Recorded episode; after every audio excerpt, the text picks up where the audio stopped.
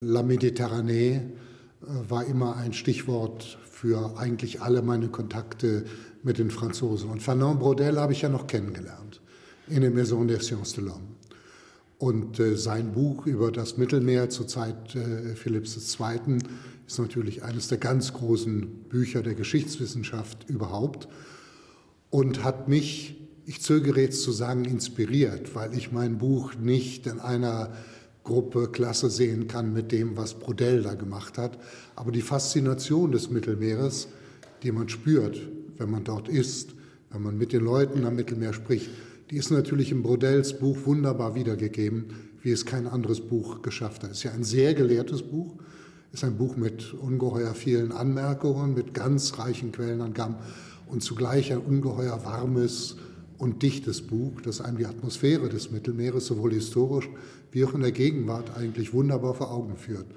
Also Brodell ist ein großes Vorbild, aber nicht Vorbild in dem Sinne, dass man ihm nacheifern kann. Das kann man nicht. Es ist sozusagen, äh, Gehlen hätte das genannt, eine Hintergrundserfüllung. Es steht immer da. Aber es ist ja so, dass die Longue Durée, also eine äh, Geschichte mhm. über sehr lange Zeiten, ja? Mhm. Wobei der Maulwurf öfter mal verschwindet ja, und dann wieder hervortritt. Mhm. Ja? Äh, dafür ist das hier ein sehr starkes Beispiel. Und äh, wenn Sie einmal von dem Kern ausgehen, dass Sie sagen, zu einem bestimmten Zeitpunkt wäre es möglich gewesen, politisch, unter Sarkozy, ja, nach der großen Finanzkrise, ja. hier ein äh, geschwisterliches Verhältnis zwischen einer Mittelmeerunion und der Europäischen Union zustande zu bringen. Und zwei Sonnen sind manchmal ein sehr schönes System. Ja, es gab diese Chance. Und äh, Sie haben das jetzt mit Ihren Metaphern wunderbar ausgedrückt. Man könnte es ein bisschen trockener ausdrücken, indem man auf dieses berühmte Schäuble-Lammers-Papier zurückkommt, was, glaube ich, von 94 stammt, äh, von dieser variablen Geometrie in Europa. Man sagt, es muss ja in Europa, und das heißt auch in der Europäischen Union, nicht alles von allen zur gleichen Zeit mit gleichem Tempo gemacht werden. Wir können ja Dinge, wenn Sie so wollen, etwas auslagern. Und äh, bestimmte Teile der Europäischen Union machen etwas natürlich immer für die Union, aber ein bisschen zunächst mal auf eigenes Risiko und vielleicht auch, auch auf eigene Rechnung. Und ich glaube und ich hoffe, so etwas steckte auch hinter dem Plan von Nicolas Sarkozy, äh, die Mittelmeerunion äh, zu gründen. Er hat nur den Fehler gemacht, diesen Plan nicht mit den Partnern in der EU abzusprechen, sondern er hat es gemacht, äh, was die Franzosen so nennen, Cavalier seul.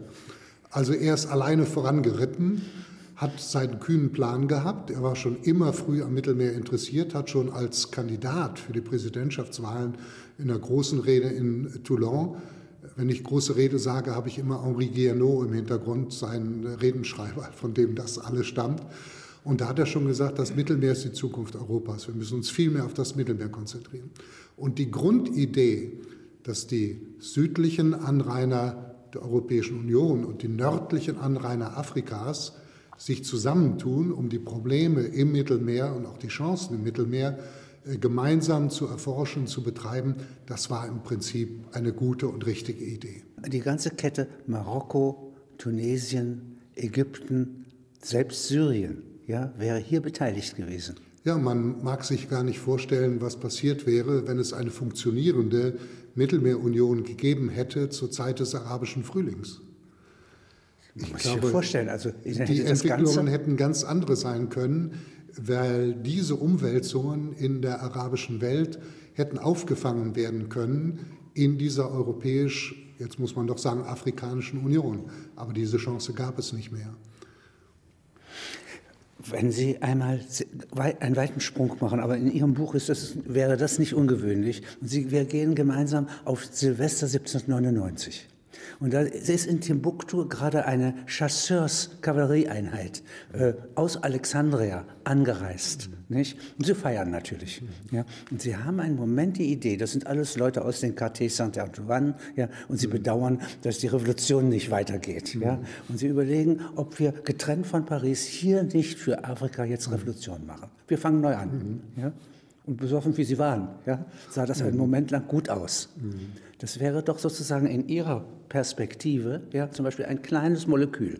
Natürlich hat es die Ideen gegeben, äh, das, was in Frankreich passierte in der Revolution, andernorts äh, umzusetzen. Das war ja nicht nur in Afrika so, das war ja auch in der Karibik, äh, um ein Beispiel zu geben.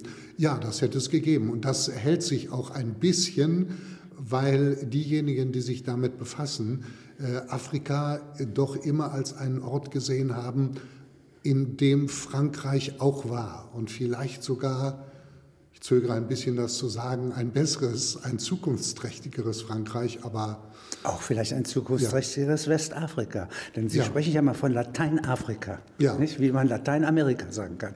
Ja, das haben, äh, es gibt viele französische Autoren, das ist dann ein bisschen übertrieben nationalistisch, aber äh, von der Sache her ganz gut nachvollziehen, zu vollziehen, die immer von dem lateinischen Afrika sprechen und eigentlich von den Lateinern sozusagen als den Ureinwohnern äh, Afrikas. Alles, was danach kommt, also vor allem der Islam und so weiter, ist aufgesetzt. Das kommt später, ist Zusatz. Das Ursprüngliche ist das Lateinische macht man sich ja gar nicht klar, dass sozusagen eine große Zahl afrikanischer Menschen dreisprachig leben. Sie vom Ort und der Sprache, in der sie geboren sind. Es gibt, gibt ein wunderbares Beispiel dazu. Äh, wenn Sie äh, so eine Fotografie einspielen könnten, wäre das wunderbar. Ich habe mal über zwei Fotografien äh, einen kleinen Essay geschrieben.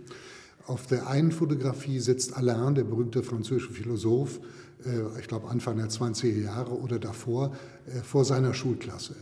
Und er sitzt, alle haben dunkle Anzüge an, weißes Hemd, alle sitzen so da. Und dann gibt es eine zweite Aufnahme, auch von einer Schulklasse. Äh, da pflegeln ist übertrieben gesagt, aber die Schüler sitzen sozusagen so, wie sie wollen. Und der Lehrer sitzt so da. Und das ist Leopold Seda Senghor als Lehrer in Tours in den 30er Jahren. Und was lehrt dieser Afrikaner? Französisch, ja. Latein, Griechisch. Es gibt in Kapsunion ja, 1941 einen Sonderstab Felmi. Ja, ja. Und im Irak erheben sich Offiziere. Ja. Und die französische Armee, die Levante-Armee, sitzt mhm. intakt im Libanon. Ja. ja. Die ist noch so gut wie 19, vor 1940. Ja. Mhm. Nicht? Mhm wenn sie zueinander gekommen wären, ja, hätten sie vielleicht einen Verständigungsfrieden er, erreichen können. Ja, ich schilder ja in äh, meinem Buch diese Episode, diese ganz komische Episode, von der ich vorher nichts wusste, dass die deutsche Generalität, äh, die ja nicht gerade berühmt war für ihren Widerspruchsgeist, vor dem Russlandfeldzug Hitler davor warnt, äh, Russland anzugreifen, Stichwort Napoleon, äh, Brand von Moskau, und sagt, äh, mein Führer, konzentrieren Sie sich auf das Mittelmeer. Das Mittelmeer bietet Chancen. Und Hitler hat das für einen kleinen Moment vielleicht überlebt, aber dann sofort zurückgewiesen. Nun wollen wir uns nicht ausmalen, was passiert wäre, äh, wenn der Nationalsozialismus das Mittelmeer übernommen hätte. Nein, da hatte er aber, den falschen Charakter für. Ja. Also aber Bismarck meinetwegen, der weint ja. in Königgrätz, ja, ja, aber nicht zulässt, dass die preußischen Truppen in Wien einmarschieren. Diese Art von Verständigungsfrieden und Maß, ja, das hat er ja nun leider nicht, ja, oder Gott sei Dank nicht. Nein, muss man Bismarck überlegen. ist ein gutes Beispiel, weil auch das schildere ich ja, dass in dieser Zeit, in der in Frankreich so entschieden der Versuch unternommen wird, von Intellektuellen, nicht so sehr von Politikern, diese lateinische Union irgendwie zustande zu bringen, der bewundertste Politiker in Europa Bismarck ist von den Franzosen. Genau wegen dessen, was Sie eben geschildert haben. Weil er als jemand gilt, der Weitblick hat, aber Maß hält und im Grunde genommen haben sich die Lateiner für ihren großen Traum auch so jemanden wie Bismarck gewünscht. Aber sie haben ihn nicht bekommen und äh, aus bestimmten Heterotopien ist dann doch nichts geworden. Charlemagne wäre einer gewesen, ja? Ja. Henri IV dem Charakter nach? Ja. Nicht. Äh, Bonaparte, ja, also äh, Napoleon hat ja äh, in äh, seinem Testament äh, nachher auf äh, St. Helena ja gesagt, er hätte sich mehr auf den Süden konzentrieren sollen. Er hätte also nicht so, im Grunde genommen ist es äh, diese Hitler-Parallele, ja. er hätte nicht nach Moskau äh, versuchen sollen zu marschieren, sondern er hätte wirklich den Süden mit den Arabern noch viel enger und er hätte vielleicht eine Mittelmeerunion äh, zustande bekommen. Und Napoleon III ja, nicht. Der hat ja hier nun sehr starke also Konzepte vertreten. Ja. ja auch traumartige, auch mhm. kühne Konzepte, ja. Nicht nach Lateinamerika zu, aber in den Orient hinein. Mhm. Partant pour la Syrie ist ja. die inoffizielle Nationalhymne. Ja. ja. Wir marschieren nach Syrien. Auf der Abreise nach Syrien. Ja. Ja, mhm. ja äh, Napoleon III. war vielleicht der, der, der, den umfassendsten Plan hatte, um äh, eher mit friedlichen Mitteln. Er hat ja immer sich versucht, äh, von seinem Onkel abzugrenzen und gesagt, äh, wir versuchen das mit friedlichen Mitteln. Wir machen das mit Weltausstellungen. So. Und da, ja, und das hing natürlich stark mit den Saint-Simonisten zusammen, die ihn ja beeinflusst haben, die ja das Ganze als eine friedliche Mission verstanden, auch die, die, die Vereinigung des Mittelmeers. Davon war er ja sehr beeinflusst. Und er hat äh, Ideen gehabt, äh, die heute noch sehr, sehr modern anmuten. Der Zusammenarbeit mit den Arabern ist das eine. Die der Versuch, eine lateinische Konstellation mit Lateinamerika zustande zu bringen, also mit dieser nun missglückten Expedition nach Mexiko. Aber dahinter stand ja nicht nur so etwas wie ein äh, Kolonialismus und so weiter, dahinter stand ja auch eine Idee. Und dann natürlich diese berühmte Münzunion mit der er im Grunde genommen den Euro Was war das eigentlich, wenn Sie das mal berichten? Das habe ich hier mit Verblüffung in Ihrem Buch gelesen. Ja, das war auch für mich verblüffend. Ich habe das vorher nicht gekannt und ich habe es mir dann halt angelesen. Aber es ist wirklich faszinierend zu sehen, dass äh, die Franzosen und äh, dann kommen die Belgier dazu und äh, äh Italien irgendwann auch, dass die sagen, wir könnten doch unsere Münzfüße, so hat man es wohl genannt, einander anpassen. Es war dieser berühmte Franc Germinal, also die Währung, die in Frankreich in der Revolution geschaffen worden war, bimetallisch, 1 zu 15,5, Gold zu Silber. Und das sollte jetzt die entscheidende Währung in Europa werden. Und auf einmal kommen wirklich die Europäer zusammen und versammeln sich sozusagen unter dem Dach dieser Münzunion. Ein Land fehlt, das ist Preußen. Und äh, Napoleon III. unternimmt äh, große Versuche, Preußen dazu zu bringen, mit in diese Münzunion einzutreten. Bismarck überlegt sogar eine Zeit lang, ob er das tut. Sein Finanzminister ist dagegen und am Schluss lassen sie es und dann bleibt Europa, wenn Sie so wollen, währungstechnisch dreigeteilt. Also es gibt das Pfund, äh, es gibt die preußische Währung, es gibt den Franc Germinal eine Zeit lang, die Franzosen. Äh, es gibt in dieser Münzunion Dinge, die verblüffend aktuell anmuten. Äh, die Münzunion erlebt ihre erste Krise durch Griechenland, äh, weil die Griechen sich nicht daran halten, nur so viel Papier zu Papiergeld zu drucken, wie durch den, den, ihre Goldvorräte gedeckt sind. Und dadurch kommt die ganze Münzunion in Gefahr. Und die Griechen werden eine Zeit lang rausgeworfen, dürfen aber dann später äh, wieder mitmachen. Bei es, England nur die äh, Kontroverse, sie wollen das entweder Gold oder Silber so die Grundlage ist und ja. nicht beides. Ja, Keine so Mischung. Ja, so ist es. 1989 sortiert sich ja Europa um. Die Karten ja. werden neu verteilt. Ja. Und Sie weisen darauf hin, dass zum Beispiel Andreotti ja, sehr entschieden gegen mhm. die Wiedervereinigung ist. Mhm. Ja? Und äh, es gibt ja den berühmten Besuch im Dezember von Mitterrand ja, mit Jacques Lang, großer Begleitung. Und es ist nur kein Gegenüber da. Ja. Die runden Tischleute müssen zur Sitzung. Sie mhm. haben eine Tagesordnung. Mhm. Sie können nicht verweilen bei ihm. Mhm. Und er hat Geld, politische Pläne, ja, für eine Sonderlösung dahingehend, dass die DDR als eine zweite Schweiz ja, mhm. gleich unter die EU ja. gegeben wird. Mhm. Etwas, was durchaus also für Medien unverständlich, mhm. ja, aber unter realen Bedingungen ja, doch möglich ist. Ein glückliches Europa, kleinteiliger. Ja, aber es kommt anders. Neupreußen. Aber. Brandenburg gut. konnte schon mal früher, ja. da konnten die auch schon Französisch sprechen. Ja. ja, ich weiß nicht, ob sozusagen die Bevölkerung der DDR das unbedingt gewollt hätte, weiß ich nicht. Nein. Große Teile der Intellektuellen hätten, glaube ich, großen äh, Gefallen daran gefunden weil ja der alte intellektuellen Traum von der Kulturnation Deutschland geblieben wäre, aber eben nicht der Drang zur politischen Einigung. In diesem Zusammenhang, glaube ich, ist wichtig, Sie nannten Mitterrand, aber mir kam es immer darauf an, in diesem Zusammenhang auch immer sehr stark an de Gaulle zu erinnern. Weil wir de Gaulle ja, glaube ich, heute vor Augen haben, übrigens jemand, den ich immer mehr bewundere, je mehr ich ihn lese. Abgesehen davon, dass er ein wunderbarer Stilist ist, aber es war ein wirklich großer Mann. Äh, wir haben de Gaulle immer vor Augen als jemand, der sozusagen unmittelbar nach dem Krieg schon die Vision Europas hatte mit Deutschland zusammen. Das war aber nicht so. Sondern de Gaulle war doch so geprägt von den Erfahrungen des Krieges, dass er ja mehrere Male, das fällt wirklich auf in seinen Schriften, immer den Satz sagte, nous ne voulons plus de Reich. Er wollte kein deutsches Reich mehr.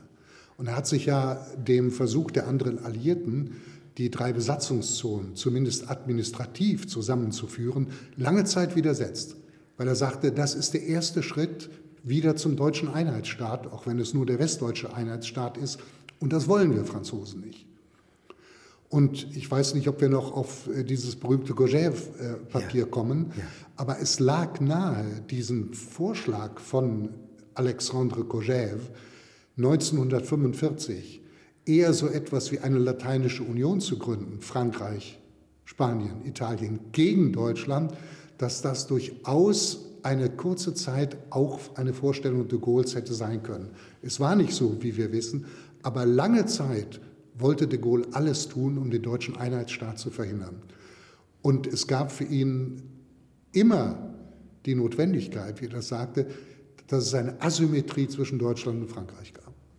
Frankreich hatte gesiegt, Deutschland war besiegt, Frankreich war eine Weltmacht, Frankreich hatte einen Sitz im Sicherheitsrat, Frankreich hatte vor allem die Forste Frappe, es hatte Atomwaffen, Deutschland war es verboten, Atomwaffen zu haben.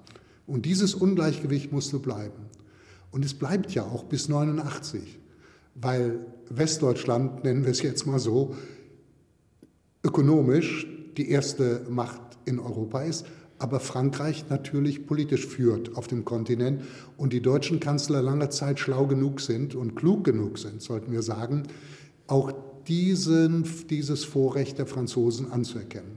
Ich habe immer diesen Satz von Helmut Schmidt bewundert. Ich habe immer daran gedacht, dem französischen Präsidenten den Vortritt auf dem roten Teppich zu lassen. Das war klug und so musste es sein. Nach 89 ändert sich das. Die Gewichte verschieben sich. Deutschland wird auch politisch zur entscheidenden Macht auf dem Kontinent. Die Asymmetrie bricht. Und das, was Sie vorhin angesprochen haben, als wir aus Sarkozy kamen und die Mittelmeerunion, ist eine Reaktion auf die gebrochene Asymmetrie. Und diese Kunst, ja, Symmetrien herzustellen, das ist ja eigentlich Leibniz, was Sie erzählen. Ja, ja nicht? Ja. Darüber hätte der Briefe geschrieben, ja. Akademien begründet. Mhm. Nicht? Und dies ist ja etwas, was immer noch zu jedem Zeitpunkt immer erneut möglich ist. Ja? Man kann ja sämtliche Irrtümer der Welt ja, nicht, noch einmal überprüfen nicht, und nochmal in Richtung solcher Gleichgewichte, mhm. zum Beispiel transrheinische Brücken bauen. Ja. Neben jedem Fehler liegt heterotopisch eine gute Idee. Ja, und die wäre heute in der Tat, damit schließe ich ja das Buch, das wäre eine andere Afrikapolitik. So ist es. Eine Politik wirklich für Afrika. Und es wäre die Klugheit der Deutschen gewesen, da den Franzosen natürlich die Führungsrolle anzutragen und zu sagen, die Initiative muss von euch ausgehen. Ihr habt ganz andere Interessen in Afrika. Ihr habt doch ganz andere Kenntnisse Erfahrungen, in Afrika. Erfahrungen. Äh, das ist Kolonialismus, aber der Kolonialismus hat ja auch Erfahrungen mit sich gebracht, von denen man profitieren kann. Ihr geht voran, wir folgen euch und dann überlegen wir eine andere Afrikapolitik. Aber wenn wir das jetzt so sagen, und Sie stimmen dem ja auch irgendwie zu, wie ich sehe, es ist natürlich ungeheuer blauäugig, weil die Agrarpolitik der Europäischen Union vermutlich das ist, was überhaupt am schwersten zu ändern ist. Also sich vorzustellen, dass ein französischer Präsident es wagen könnte, den eigenen Bauern, von denen es ja gar nicht mehr so viele gibt in Frankreich, zu sagen, wir müssen jetzt mit den Subventionen in dieser Form Schluss machen. Das geht nicht mehr. Wir müssen etwas anderes tun und äh, vielleicht geht es mit grüner Landwirtschaft. Die, die Traktoren an den Straßenkreuzungen. Ja. Das, aber man hätte damit natürlich früher anfangen können. Und ich äh, habe ja, ich weiß nicht, ob Sie darauf schon zu sprechen kommen wollen, aber äh, diese berühmte Schumann-Erklärung äh, vom Mai 1950, die hat mich ungeheuer fasziniert. Ich habe die einfach gelesen nochmal, weil mich äh, Robert Schumann so faszinierte, der ja als äh, nicht nur bekennender Katholik war, sondern äh, den man äh, für, über den ja immer noch, das ist nicht abgeschlossen, ein Seligsprechungsprozess läuft Ach. in Rom. Ja, der ist noch nicht abgeschlossen. Man wartet noch auf den Nachweis, äh, Entschuldigung, auf den Nachweis des medizinischen Wunders, das er vollbracht hat, äh, das äh, nicht Was medizinisch erklärt ist.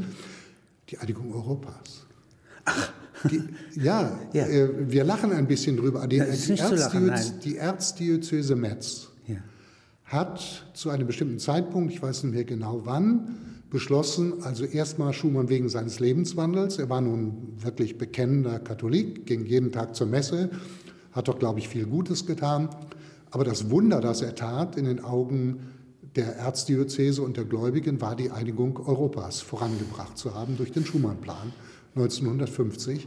Und so schickt die Erzdiözese Metz, die, glaube ich, darüber sechs, sieben Jahre denkt, einen großen, eine große Menge von Akten nach Rom und bittet um die Einleitung des Seligsprechungsprozesses. Der wird auch eingeleitet, ist aber nicht abgeschlossen. Ein wie gesagt. politischer Arzt. Ja. Nicht? Und äh, es gibt eine komische Situation, weil auf einmal taucht das Gerücht auf, auch de Gasperi solle eventuell selig gesprochen werden und vielleicht sogar Adenauer. Und dann steht im Daily Telegraph in London die Überschrift, jetzt werde der Papst bald erklären, die EU sei von Gott gesandt. Also, Aber es sind römische Verträge. Ja, das sind und insofern Verträge. so weit hergeholt ist es gar nicht. nicht? Ja? Und äh, wenn äh, Nationen Niederlagen erleiden, gehen sie zurück auf ihre Wurzeln. Ja. Nicht? Und das sind römische Wurzeln. Ja, aber ich wollte noch sagen, warum ich äh, mir den Schumann-Plan dann nochmal genau ja. angeguckt ja. habe. Also diese Erklärung sind, nur, sind ja nur zwei oder drei Seiten von Mai 1950 stammt ja nicht von Schumann. Schumann hat nur gelesen. Es stammte, von, äh, stammte nicht von ihm.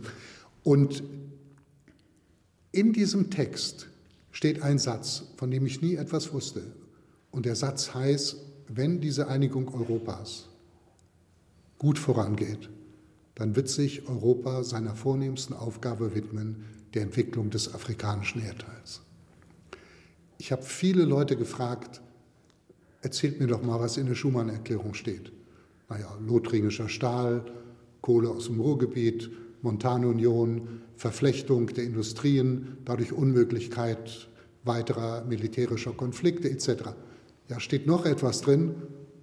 Nein, das ist es im Prinzip. Niemand kannte diesen Satz.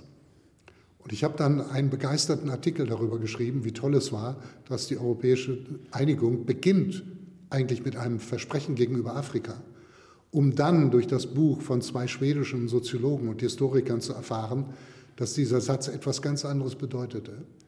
Er kam nämlich von Ernest Meyer, der Bürgermeister von Konstantin gewesen war, also einem Algerier. Und der Satz hieß, es mögen bitte in Zukunft im Prozess der europäischen Einigung die französischen Kolonien die gleichen Prärogativen haben wie das französische Mutterland. Es war im Grunde genommen ein neokolonialistischer Satz, der da drin stand. Der hat ja Nur, das France gestürzt. Ja, aber meine, aber meine Schlussfolgerung ist, vergessen wir mal den Kontext und nehmen den Satz so, wie er da steht. Es ist die vornehmste Aufgabe Europas, den afrikanischen Kontinent zu fördern. Machen wir das doch zum Programm. Und die französische Kolonisation, also die Geschichte des guten Willens, die da drin steckt, ja, mhm. nicht? Die, der Export von gutem Willen, der Export, der Exodus ja. aus einem Elsass, ja, mhm. das wir nicht mehr haben. Mhm. Ja, aber nach Afrika können wir gehen und Franzosen bleiben. Ja. Das sind feine Sachen. Und der, Ober, der Oberbefehlshaber der syrischen Art, äh, Levante-Armee, ja, mhm. 1941, ist auch ein Elsasser. Mhm. Ja, ja. ja. Mhm. Ich, ich, muss sagen, die Perspektive, die Sie hier eröffnen, ja, nicht, und die nur in einer karikaturistischen, grotesken Form verwirklicht ist, mhm. ja, es kommt der Strom der Polen 1832 und deswegen wird die Fremdenlegion begründet, mhm. ja, damit man den Strom ableitet, mhm. nach, in Afrika mhm. hier diese Wehrkraft mhm. ja, ablegt, mhm. nicht, damit sie nicht Bürgerkriege äh, zündelt. Nicht. Das sind die Karikaturen. Die Deutschen oder Deutschland ja, von gestern und von übermorgen. Ja. Seere schreibt der 1945, glaube ich. Ja, ich habe diesen, ähm, er macht das, er übernimmt das ja von Nietzsche, als äh, Nietzsche über die Ouvertüre zu den Meistersingern schreibt und äh, die Musik äh, ablehnt und sagt, es fehlt dieser Musik alles äh, Grazie fehlt. alles Grazie, alles. Und dann kommt eben dieser berühmte Satz, die Deutschen sind von vorgestern und von übermorgen, sie haben kein Heute. Ich habe diesen Satz einmal zitiert, als ich einen Kommentar schrieb zur Flüchtlingspolitik von Angela Merkel. Und habe gesagt, Angela Merkel, die eine große Wagner-Verehrerin ist, oder jedenfalls eine Wagner-Hörerin ist, wie wir wissen, durch ihren Besuch in Bayreuth, diese Politik erinnert mich an dieses Wort. Die Flüchtlingspolitik von Angela Merkel, die Öffnung der Grenzen, war von vorgestern und von übermorgen. Sie war von vorgestern, weil sie, ob man es zugibt oder nicht, eben doch irgendwie noch von Schuldgefühlen geprägt war. Und wir Deutsche sind jetzt besonders berufen, etwas zu tun, was konträr steht zu dem, wofür wir auch stehen müssen in unserer Vergangenheit. Und es war von übermorgen, weil es war natürlich die Politik der Zukunft. Wir werden ja gar nicht darum herumkommen, in Zukunft und so zu wandeln. Nur ob wir es jetzt schon tun können, das ist die große Frage. Insofern war es eine Politik von vorgestern und es war die Politik von übermorgen. Was war leider nicht die Politik von heute. Vor allem deswegen nicht, weil sie nicht mit den anderen Europäern abgesprochen war. Also Angela Merkel hat in der Flüchtlingspolitik ein bisschen das gemacht, was äh, Sarkozy gemacht hat äh, mit der Mittel Mittelmeerunion. Also hier müsste man dann sagen, Cavalier seul. Und äh, das war, glaube ich, schon ein Fehler. Aber ich komme nur drauf, weil Sie äh, auf Henri Massis anspielen, der ja ein etwas äh, verrückter Autor, aber ein hochinteressanter Autor war. Nicht zuletzt wegen seiner guten Kontakte zu Mussolini und äh, zu den ganzen lateinischen Diktatoren in den 30er Jahren. Ja, es gibt ja, ich schilder das ja, Massis hat ja Mussolini zweimal besucht und hat Mussolini versucht, in so etwas wie eine lateinische Union äh, zu bringen. Und es ist ja historisch unglaublich überraschend, dass zu dem Zeitpunkt, wo man hätte annehmen können, die Chancen für die lateinische Union sind so gut wie nie, nämlich zur Zeit der lateinischen, so nenne ich sie jetzt mal, Diktaturen. Petain in Frankreich, Mussolini in Italien, Franco in Spanien, Salazar in Portugal. Das wäre es doch gewesen. Die hätten sich doch zusammen. Taten sie aber nicht. Und es gibt ein wunderbares französisches Buch, das heißt Die unmögliche lateinische Union. Und das beschreibt, dass genau diese Konstellation, von der man heute annehmen würde, dass sie der Moment war, in dem die Lateinische Union wirklich eine Chance gehabt hätte, unter Vorzeichen, die wir jetzt nicht beurteilen wollen, das der Moment war, wo sie vermutlich von ihrer Realisierung so weit entfernt war wie nie zuvor. Weil die ideologischen Feindifferenzen, nenne ich es jetzt mal, ja. weil ich meine, der Faschismus schwebt ja über äh, allen äh, diese vier, aber die ideologischen Feindifferenzen waren so stark, dass sie sich dann doch äh, nicht einigen konnten. Und Hitler natürlich auch äh, seine Abneigung äh, gegenüber den, Latein, den Lateinern die immer offen bekannt hat. Also ernst genommen hat er die ja alle nicht. Einschl Mussolini vielleicht noch am meisten, aber so richtig auch nicht. Und daran scheitert es auch, denn man hätte ohne Hitler das natürlich nicht zustande gebracht. Und äh, die Wilhelmstraße hat dann auch Noten in diese Länder gesandt und davor gewarnt, äh, auf diesem Weg zur Lateinischen Union voranzugehen, äh, mit der Drohung, das werden wir zu verhindern wissen. Es gibt sozusagen ein Vorurteilssystem. Ja, oh ja. Äh, das sagt, die südlichen Völker kämpfen nicht richtig. Ja. ja? Sie haben keine Motive. Ja, mhm. sie arbeiten nicht viel, sie schlafen mittags, mhm. ja und so weiter. Es gibt ja eine ganz generalisierte ähm, äh, Sammlung, wenn Sie so wollen, ein Flugzeugträger von Vorurteilen. Ja? Mhm. Äh, ich weiß noch, in äh, den 50er Jahren wurde gesagt, der katholische deutsche Süden ja, ist äh, infolge der Gegenreformation nicht so bildungsorientiert. Ja? ja? Was ja übrigens nicht stimmt, denn die bayerischen Examen ja. Äh, sind äh, exzellent. Ja, ja. Also, also mhm. von Tatsachen ist das nicht gedeckt. Nein. Ja? Und ähm, ich möchte auch nicht von einem Alpini im Alpenkrieg ja nicht äh, sozusagen gejagt werden. Mhm. Ja, nicht? Die können auch ganz gut kämpfen. Das stimmt alles nicht. Die schlimmsten Kämpfe im Ersten Weltkrieg waren in den Alpen. Grausig. Ja. ja nicht? Und äh, wenn Sie das mal beschreiben, also äh, und die Auflösung davon beschreiben, dann es würde sich ja wiederholen mit Afrika. Ja? Da gibt mhm. es ja auch sozusagen ganze Bände in unserem äh, mhm. Vorstellungsvermögen, ja? was Afrikaner alles nicht können. Ja. Und tatsächlich haben sie keine Autofabriken. Mhm. Ja? Tatsächlich haben sie manches nicht, was wir mhm. haben. Ja. Und wenn ein Indigener äh, in die Weltausstellung 1855 kommt, ja, nach mhm. London, ja, dann ist er Staffage. Ja. Mhm. Nun ja, also das Ganze geht auf Montesquieu zurück, auf den Geist der Gesetze, indem er im Rahmen dessen, was seine Klimatheorie heißt, eben bestimmte Charaktereigenschaften deduziert aus den klimatischen Verhältnissen. Also im Norden muss man sich behaupten und aus dieser Behauptung erwächst Energie und diese Energie bringt, so kann man jetzt äh, fortsetzen, die Industriegesellschaft hervor. Das hat Montesquieu nicht gesagt, aber das ist die natürliche Folge. Während im Süden scheint die Sonne, ist es warm, äh, die Oliven wachsen einem in den Mund, äh, man kann faul sein, sich auf die Klientel verlassen und muss nichts tun und kann trotzdem gut überleben. Äh, das ist eine Karikatur, aber diese Karikatur, Karikatur hat ungeheure Wirkungen.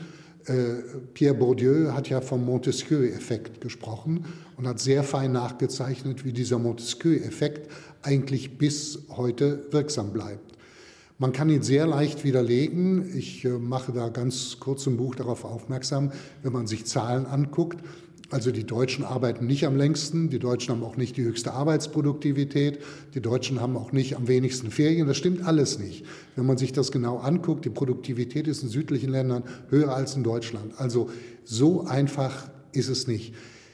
Trotzdem ist an dem Ganzen etwas dran insofern, als es im Süden natürlich eine gewisse, uns ja auch imponierende Fähigkeit gibt, das Leben zu versuchen, doch etwas leichter äh, zu nehmen. Also das Farniente und das Dolce Vita muss man ja nicht nur als negativ sehen. Darin kann man ja auch eine Leistung sehen. Und wer das übrigens sehr gut gesehen hat, ich komme darauf, weil vorhin auf den angeblichen Bildungsnachteil des katholischen deutschen Südens anspielten, der Alexandre Kojève in diesem Aide-Mémoire, wo er dafür plädiert, 1945 äh, ein lateinisches Reich zu schaffen, der hebt ja sehr stark ab, auch auf den Gegensatz von Protestantismus und Katholizismus. Und macht eine Prognose, die finde ich ganz aufregend und sagt, gut, der Protestantismus ist die Religion der Industriegesellschaft. Der Katholizismus wird vielleicht die Religion der postindustriellen Gesellschaft sein, in der es darauf ankommen wird, mit der Freizeit fertig zu werden. Das ist ja ein marxischer Gedanke im Grunde genommen. Also der kritische Kritiker, äh, derjenige, der morgens fischt und jagt und äh, abends Kritik treibt oder wie auch immer, äh, weil er dazu die Freiheiten hat. Wer wird uns den spirituellen Rahmen bieten, um in dieser Gesellschaft leben zu können, das wird der Katholizismus sein. Der Katholizismus ist eine Religion der Freizeit. Das sagt äh, Kojève. Alles ein bisschen verrückt, aber nicht so ganz falsch. Und wenn man im Süden ab und zu mal lebt, dann spürt man ja etwas davon. Natürlich sind die Leute nicht faul. Die Leute arbeiten genauso äh, angestrengt und müssen sich mühen wie bei uns. Aber es gibt eine gewisse Leichtigkeit des Seins, die uns fehlt. Und äh, für mich war das äh, was wie ein, ein Blitzschlag, als ich in Toulon auf äh, der, der, wunderbaren Straße, die zum Hafen runterführt, wo die arabischen äh, Händler sitzen, die natürlich die beste, das beste Gemüse und die besten äh, Obstsorten haben, die man sich vorstellen kann. Da steht ein, ja, eine Stele, ein kleines Denkmal aus Marmor von Jean Ecart, einem provenzalischen Poeten, der immerhin in die Académie Française äh, gewählt wurde. Und dieses, äh, dieses, da ist ein kleines Gedicht drauf abgedruckt, mitten unter den Marktständen.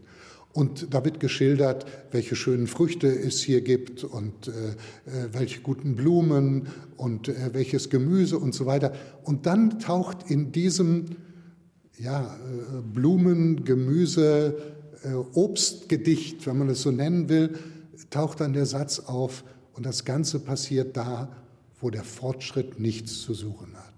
Ich glaube, der große Fehler bei dem europäischen Blick auf Afrika ist, dass man das Ganze als eine nachholende Aufgabe ansieht. Die Afrikaner, wir wollen den Afrikanern helfen, zu werden wie wir. Was man eigentlich tun müsste, wäre, sozusagen ein Übermodernisierungsschub. Also zu sagen, alles das, was es jetzt an entwickelsten Formen gibt der Modernität, ist gut genug damit fangen wir an. Das ist gut genug.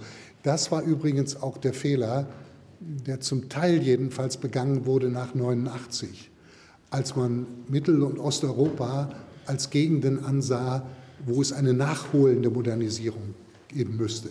Es muss eine vorwärtsdrängende Mobilisierung geben. Das ist das, was, was funktioniert.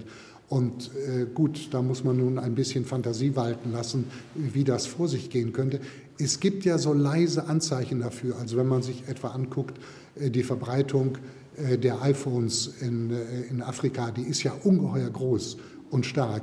Und was haben wir in der Flüchtlingskrise gelernt? Äh, die Flüchtlinge sind vermutlich die, äh, die mit Sie diesen Medien mit besser aus, ja. ausgehen, äh, damit besser auskommen als wir. Natürlich auch, weil sie überleben müssen. Aber da sieht man doch, dass es da nun keine naturgegebenen Schwierigkeiten gibt, mit Moderne und mit modernen Mitteln zurechtzukommen. Die kommen damit zurecht. Die sind zum Teil moderner jedenfalls im Kopf ausgerüstet als wir. Und das ist so die Denkrichtung, in die man gehen müsste. Afrika muss die vorwärtsdrängende Moderne sein und nicht die nachholende Industriegesellschaft. Sigmund Freud äh, sagt ja, dass man immer an der Widerstandslinie entlang analysieren muss. Ja? Mhm. Nicht? Äh, wo etwas ganz schwierig ist. Ja. ja? Also sagen wir mal, für, Spa für Spanien wäre die Basken ein Problem, ja. das sie nicht lösen. Ja. ja. Dann wäre da die Aufgabe der EU. Ja? Denn das, was Sie jetzt sagen für Afrikapolitik, mhm. ja, das würde sich für eine Europapolitik äh, wiederholen lassen. Nicht? Dass man sagt, wenn Europa sich konzentrieren würde auf alles Unlösbare, ja, von Bretagne über ja. Korsika äh, und so weiter äh, bis Schottland, ja. Äh, dann würde man gewissermaßen, wäre sie notwendig, ja, mhm. sie wären überzeugbar und die aussichtsreichste Stelle ja, ist mhm. die. Der Mannstein hat immer gesagt, man muss da angreifen, wo, der, wo es so völlig überraschend ist, dass kein Gegner es annimmt. An der unwahrscheinlichen Stelle. Hat er mhm. Glück mit gehabt. Ja, mhm. nicht? Wenn man das jetzt umwendet aus der für uns ja hier unbrauchbaren Kriegstheorie ja, mhm. nicht? auf Politik. Das äh, bringt mich auf die Idee, kurz etwas zu sagen über ein Projekt, was ich im, im Kopf habe, aber das ist nur im Kopf und es gibt nur eigentlich einen Satz dazu. Ich habe mich, äh, mich ein bisschen beschäftigt mit ähm, dem Marshallplan, äh, äh, der Montanunion äh, und dem New Deal. Und zwischen diesen dreien gibt es ungeheuer enge Verflechtungen. Also ohne den Deal, den New Deal Roosevelts ist der Marshallplan nicht vorstellbar. Ohne den Marshallplan ist die Europäische Union nicht vorstellbar. Und was mich daran jetzt interessiert, ist nicht ein Buch zu schreiben darüber, das niemand schreiben könnte, weil die Masse der Fakten und der Daten viel zu groß ist. Aber was mich interessiert, ist die Frage, wann und warum und durch wen ist große Politik möglich? Und große Politik ist, wie Sie es vorhin schilderten, die Politik, die Schwierigkeiten ernst zu nehmen, aber sie zu attackieren. Gerade weil es so schwer ist, versuchen wir jetzt das zu tun. Wie die Eiszeit die nordischen Menschen gemacht hat. Ja. das finden Sie in allen diesen drei Dingen, sowohl im New Deal wie im Marshallplan wie in der Montanunion. Also die Montanunion, Frankreich und Deutschland nicht die Erbfeinde, das darf man nicht sagen, weil mich hat mal ein Franzose zurückgewiesen, als er in einem Aufsatz von mir fand, dass ich gesprochen hatte von der Erbfeindschaft zwischen Frankreich und Deutschland. Da hat er gesagt, Sie haben keine Ahnung, unser Erbfeind ist England, nicht Deutschland.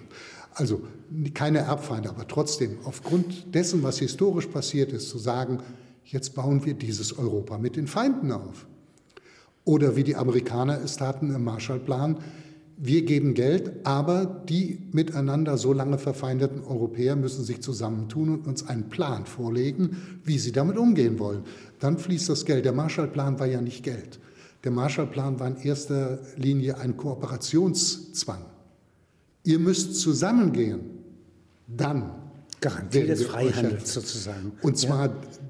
Nationen zu sagen, ihr müsst zusammengehen. Ja. wo alle historischen Erfahrungen dagegen sprachen, dass das überhaupt funktionieren könnte. Also genau das, was Sie sagten, Sie haben es mit Mahnstein gesagt. Mir fehlen im Moment ein bisschen die militärischen Metaphern oder Erinnerungen, die ich auch gar nicht haben kann. Aber große Politik. Und große Politik ist die Politik, die an den Schwierigkeiten ansetzt, nicht an den Leichtigkeiten.